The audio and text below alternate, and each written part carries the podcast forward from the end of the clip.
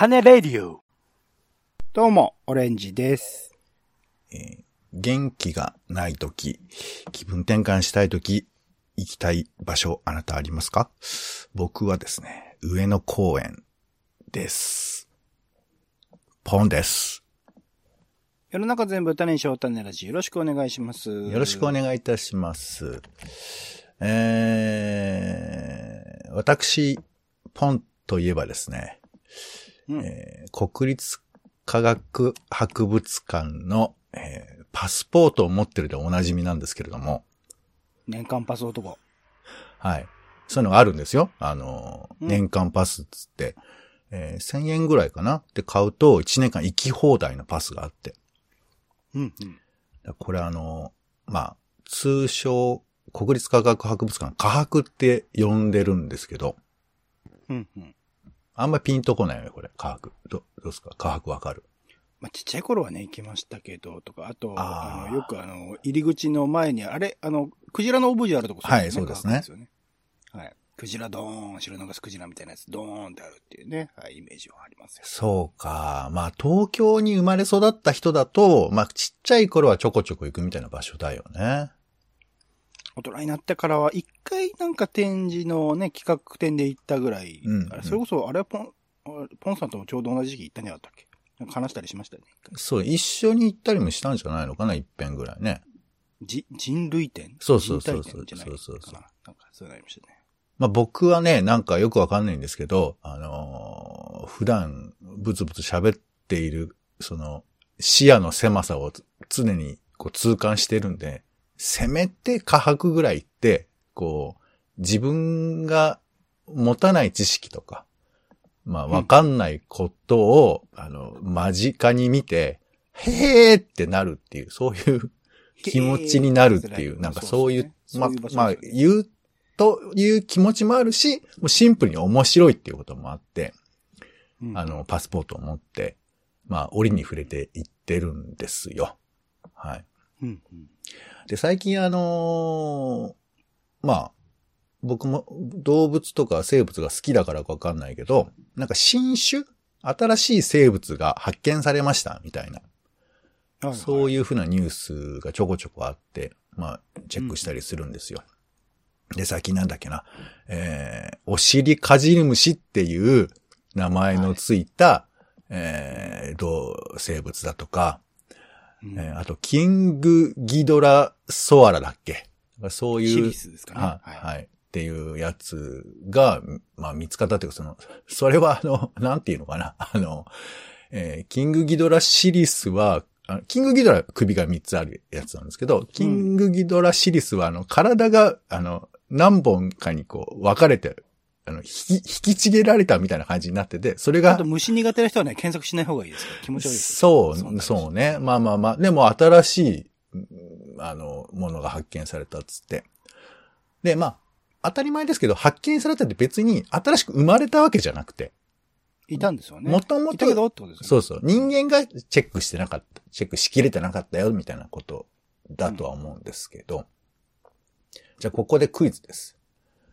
あの、年間で、あの、探す、あの、見つけられた動物、生物の数なんですけど、これね、ちょっとソースが見つけられなかったので、あの、池上彰とか毎日新聞あたりの言うことには、約ね、えー、2万種ぐらい発見されてるんだって。へー。そうなんですよ。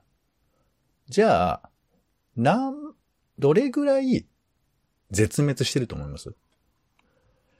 絶滅、種が絶えてるってことですそうそう。ちなみに、えー、学研の記事でこれ今喋ってますけど、1975年には1年間で1000種絶滅してたと言われてるんですね。選手へー、はい結構な量ですね。では、2020年ぐらい、どれぐらいでしょうーん。1万種？う正解は4万種だそうです。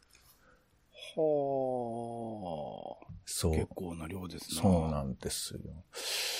はい。ということで、今回はで。も、あれ、はいちなみに絶滅っていうのは、はい見えなくなったってことですよね、僕らからはね。そうね。だから、まあ、これも、あの、まあ、ちょっと今日話すことで出てきますけど、絶滅って言われてるけど、後で見つかったとかね。うん、うん、うん、うん。あとあの、絶滅って言われてたけど、それはある種が、あの、成長する途中の過程だったっていう、そういう話とか。もうまあうん、いろいろあったりする。だからそれはもちろん人間の基準ではあるんですけど、えーまあ、例えばアホウドリとかさ、一旦絶滅したとか言われてたり、あとトキとかね、まあ、日本狼とか、まあ、言えばいっぱいあるわけなんですが、えーまあ、この振りをね、振りをして喋ることですけど、今回は、えー国立科学博物館で行われている企画展、発見日本の生物多様性、標本から読み解くという展示に行ってきましたんで、うんそいつについてちょっと喋りたいなと思います。なるほど。はいお。願いします。で、まあ、4万種いなくなってる。マジかよって思うじゃないですか。うん。で、なんで生物をこう絶滅させちゃいけないのかなっていう話ありますよね。おー、そういうふうに言う人はいるんですね。そうそうそう。そういうことまで今回の展示はね、結構言及してるんですよ。ほうほうほうほう。うん。まあまあ、みたいなところなんですけど、えー全体の構成としては、まあ、参照構成になってて、うん。えっ、とね、場所的に言うと、えっ、とね、国立科学博物館の日本館っていうその、えー入り口の方に近い、えーの、建物の方、ちょっと古めな建物の方の、え1階のとこですね。1階の大きいロビーのところと、あと奥の部屋が、えーその部屋になってるんですけど、いきなり行くと、あの、ジュゴンがいます。でっかいジュゴンがジュ。ゴン。うんうん。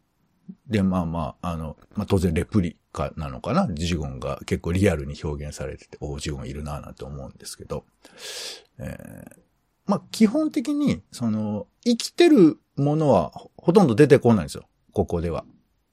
うんうん。剥製か、まあ、レプリカみたいなものか、まああとはその、えー植物だったらその、えー写し取ったものとか、そういうものが出てきたりするんですけど、うんでその、一章、あ、三章構成で、最初が激変する日本の生物多様性っていうことで、まあ、まあ言うと、もう絶滅したやつが、まあ、どんどんオンパレードで出てきますよ。あ、これもなくなった、これもなくなったっていう感じね。まあ、例えば、さっき言った日本狼。日本狼も、えーもう見つかっていないと言われています。えー1910年に松井城、松井城下で、えー殺された狼の写真が残されているが、飼育個体が逃亡したものである可能性もあり、標本が残されていたいないため判別できませんとか。でもね、うん DNA はあるんだって。へーそう。で、これの分析なんかも、犬の祖先に近いなんてそういうふうな話もあったり。えーあと、日本カワウソ、チョウザメ、えーみたいなものが、えーこれ全部絶滅してますけど、それが、えー標本で見ることができるんですよ。うんうんうん。だから、なんかこう、絶滅種があるんだなってことを、すごくこう、まじまじと伝えられるし、あと、これやっぱ最近亡くなったわけじゃない、結構前に亡くなってるから、この動物たちが割とこう、世の中に生息してた感じがわかるような、あの、歴史的なこう、図版みたいな、ななんとかかんとか図画みたいなのがあって、うんうんうん。ごめんなさい。ん？えっ、とね、えっ、とね、何か、狼かな？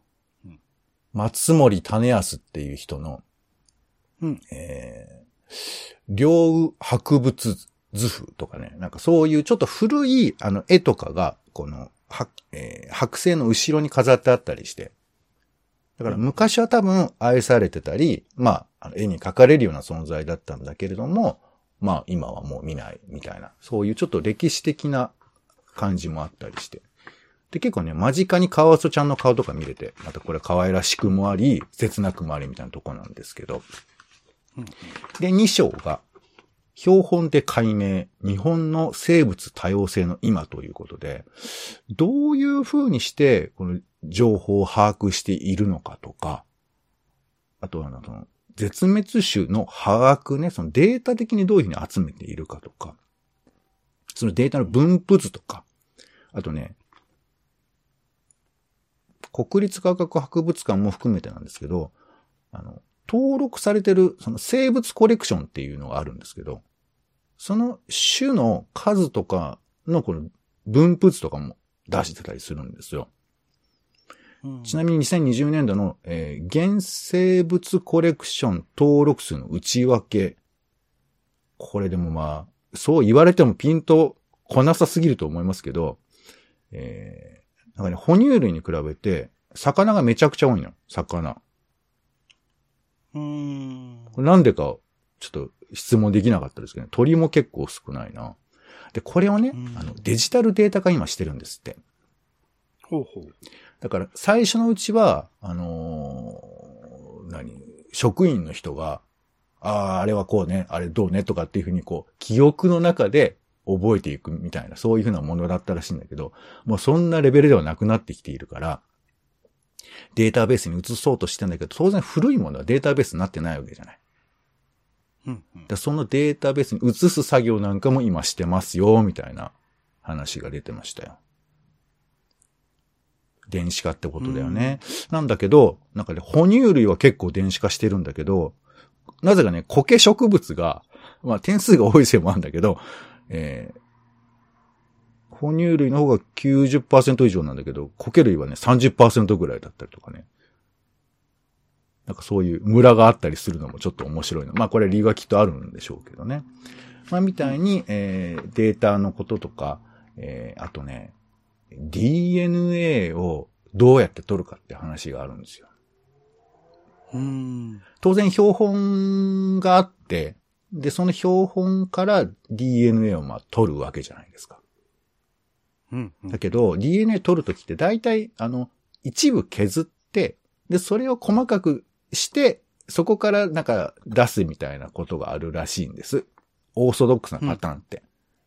えー足などの標本の一部、組織を外して、すりつぶし、タンパク質を分解した後取り出す方法が一般的です。しかし、最近では標本を壊さずに DNA を取り出す方法も広く使われるようになりました。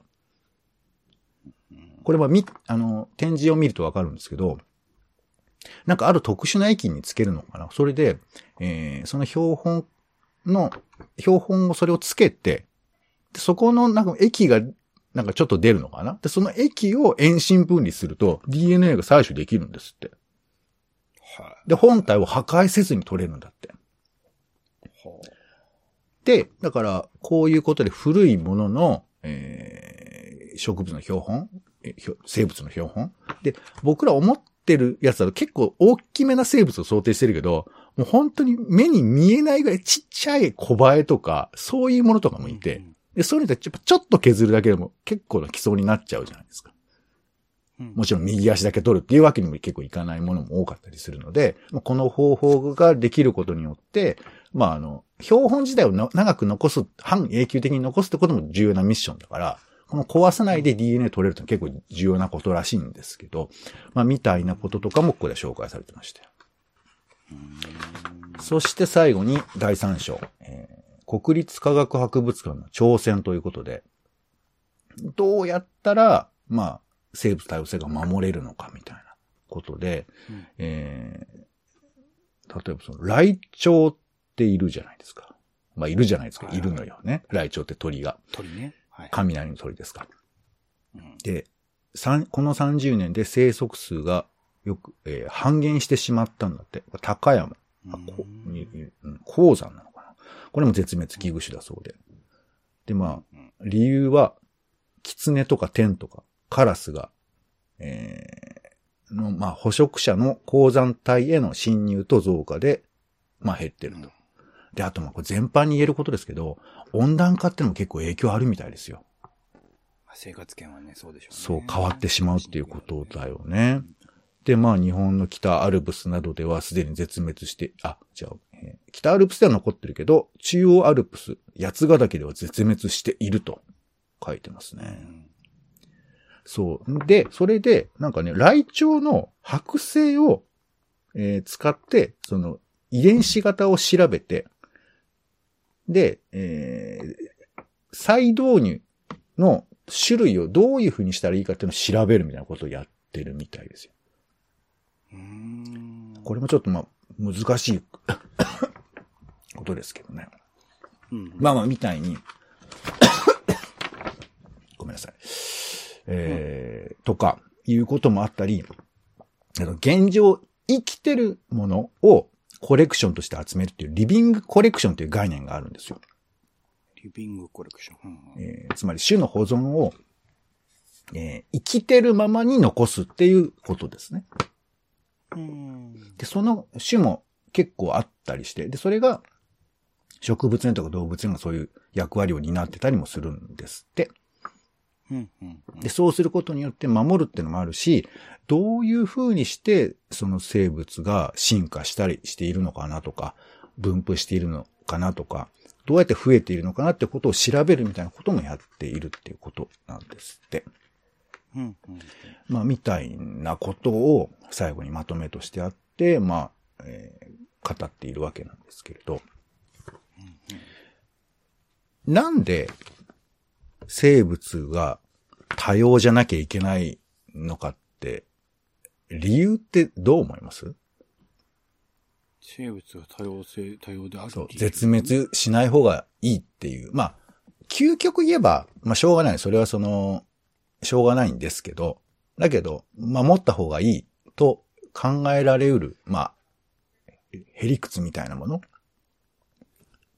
まあ、ざっくりとした話になってしまうけど、地球とかその環境っていうのはすべてで一つの生き物として考えられるからじゃないですか。なんかまあ循環してるとか、そ、そこが抜けると何かしらまたさらに耐える可能性が増えるとか、あと気候とかももしかしたらそういうものが影響しているのかもしれないとかね。うんだ誰しものために、えーあらゆる種が残される、まずはその最適化じゃないですけど、あの、より良い環境にするために全てあらゆる生物はいるっていう考え方なのかな？わかんないけど。うん。あの、毎日新聞の記事とかによると、約、うん。せ、世界に存在ししてる生物の種類の数は、あの、一応、まあ、あ想像のことも含めて200万種って言われてるんですって。うん。で、その、この今回の展示で、あの、まあ、これ映像的に紹介してたんですけど、なんで多様性を守んなくちゃいけないかっていうと、いろんな生物が存在している中で僕らは生きているから、まあ、それはその、いわゆる、えー、なんだっけ、えーあの、人間が何かを食べて糞をして、その糞を何かが、えー食べて、そのえーバクテリアが、えー土を育てて、で、また植物が育って、それをまた、えー動物たちが食べてみたいな、食物連鎖みたいなのがあるじゃないですか。で、そのネットみたいなものが、抜けてしまうことがあると。うん絶滅種がまあ増えていくと。で、あともう一個その、やっぱものすごく多様だと、どんどん多様な可能性が増えていくと。うん。うんでその可能性を、まあ、減らしちゃいけないぜっていうことが、なんかちょっとそう書かれてて。うん。だから、もちろんそのね、あの、アホウドリかわいそうとか、日本狼かわいいとか、なんかそういうこともあるんですけど、まあ、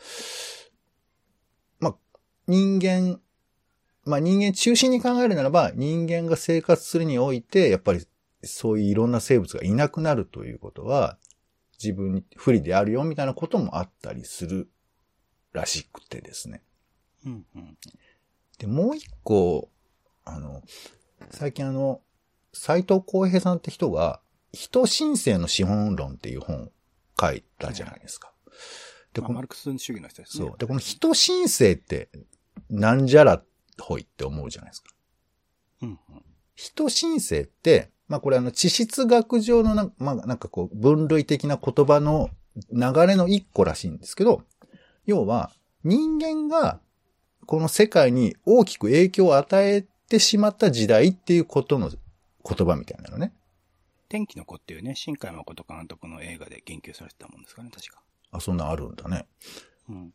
つまりだから、今までは人間はその地球の一生物でしかなかったのに、人間の与える影響が地球環境とか他の生物とかを押しのけるみたいなことの存在としてすごく大きくなっちゃったっていうふうな、まあ言葉だと思うんですけど、うんうん。だから人間が与える影響があまりにも大きすぎることを配慮せずにやっぱり僕らは生きてきてて、でもこれさ、人としての生き物としてこう、その論点、観点変えられないじゃない。うんうんうんうん。日本狼のために死ねないじゃないですか。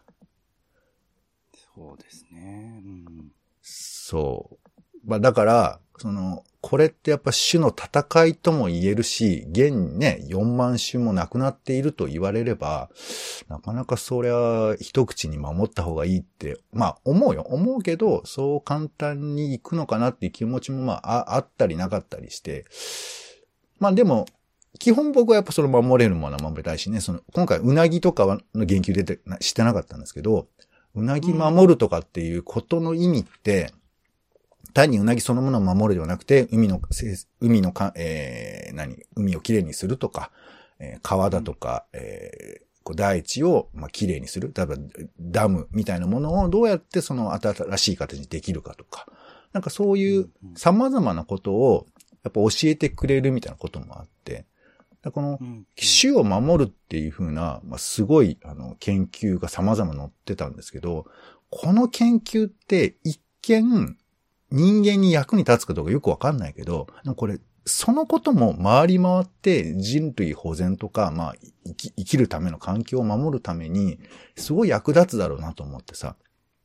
うんうん。だって、絶滅種がどれぐらいいるかってことを把握するってさ、人間がシンプルに生きるときにあんまり意味があるような気がしないっちゃしないじゃんうんうん。飯食うために、その亡くなっちゃったものを見つめ直して、どういう歴史があったかを知るって、いるのかなって気もしなくもないんだけど、うんうん。この膨大な研究の量とかを見ると、いや、待てよと、これがもしかしたらとっても大事なことなんじゃないかなっていうふうにも思ったりもするのよ。うん。だから、まあ単純にいなくなってしまったものが展示されてるぐらいに思って行ったんですけど、これ、この、この絶滅危惧種とか、それから新しい種をま探すとかっていう話もあるんでしょうけど、絶滅危惧種って僕らに何を教えてくれるんだろうかなってことを、ちょっとなんか、あの、神妙に考えさせる展示でもありましたよ。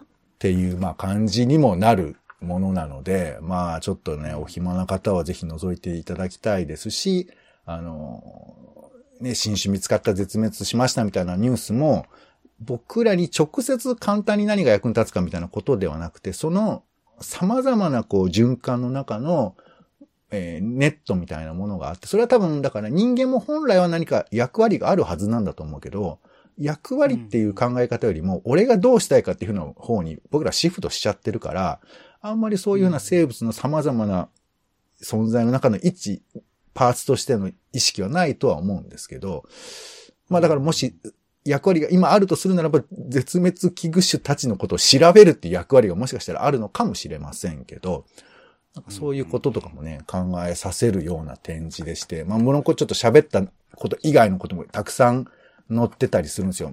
一個面白いので言うとね、東京湾に青ギスっていう魚がいたんですって。知ってますかね？キス青ギスですね。うん。で、青ギスの、えー青ギスを釣る文化っていうのがあって、釣る文化。そうそう。なんかね、青ギスを釣るために、えー東京湾に、なんかね、ちょっとした脚立を立てて、うんうんうん。で、そこで、えー上にの、上にこう座って、まあ、釣り人が釣るみたいな。で、それが東京の江戸前の風物とし、風物詩として親しまれてきたそうなんですよ。うん。全然俺知らないんだけど。だけど、うんうんこれが1960年頃、青ギスが釣れにくくなっちゃって、あら。で、青ギスの姿がいなくなると同時に、この青ギス釣りっていう文化、風習、その風景とか、あと、そのね、会場には脚立だとか、その、青ギスを入れておくためのなんかこう、えー容器みたいなのとか置いてあるんですけど、そういう風なこと、文化そのものも聞いてしまうみたいな話もありましたよ。へえ。そうまあ人間側も影響を受けてんだ。そうそうそう、直接的にこういう風に変化もすることもあって、だから、うんうん。あの、最近はさ、水辺の生き物とかってさ、あんまり合わない、合わないっていうか、ゲンゴロと遊んだ記憶とかある？太鼓打ちとか。ないから。うん、ないっすね。ないです、ね。オレンジ世代でないんだから、うんだから今の若い子が水辺の生き物と、で、これは結構、あの、で絶滅危惧種というかその、珍しい生き物の方になってたりするんですって、今言ってたものって。うんだから、昔は水すましとかを水辺で遊ぶっていう風な存在だったのに、今貴重な生き物になってるわけですよ。うん生き物と遊ぶという風な生活空間が変わってしまっているっていうのも、随分とまた変わってきていて、まあこれはだからね、うん。あの、個人個人の趣向ですという風なことを言うことかもしんないけど、でも、いなくなってるっていう現状がそうさせてるとも言えるわけで、うん。なんかね、僕らといなくなってる生き物っていうものがもうちょっと近づくような展示でもありますし、もしかしたら僕らもうちょっとその絶滅種のことについて知ってもいいのかなというふうに、まあ、思ったような展示でありましたよ。なるほどね。はい。まあ、あの、もちろんね、これ、今回展示されているものは、もともと、あの、科博の中にああるものもあったり、あとね、どこだっけなんか、ラッコかなんかがいたんですけど、ラッコはね、どっかの地方の、えー博物館かなんかで来てたりするんです。ラッコもだからいたってことやん、日本に。近くに。北海道とかではなく。そう北海道じゃないのかなごめんなさい、ちょっと場所忘れちゃったな。まあ、とにかくその、まあ、あの、こう言うとなんですけど、あの、可愛らしい剥製も 結構見ることもできて、それはそれで楽しいんですけど、絶滅危惧種って僕にとって何なのかなってこともちょっと振り返れるような展示でありました。うん。はい。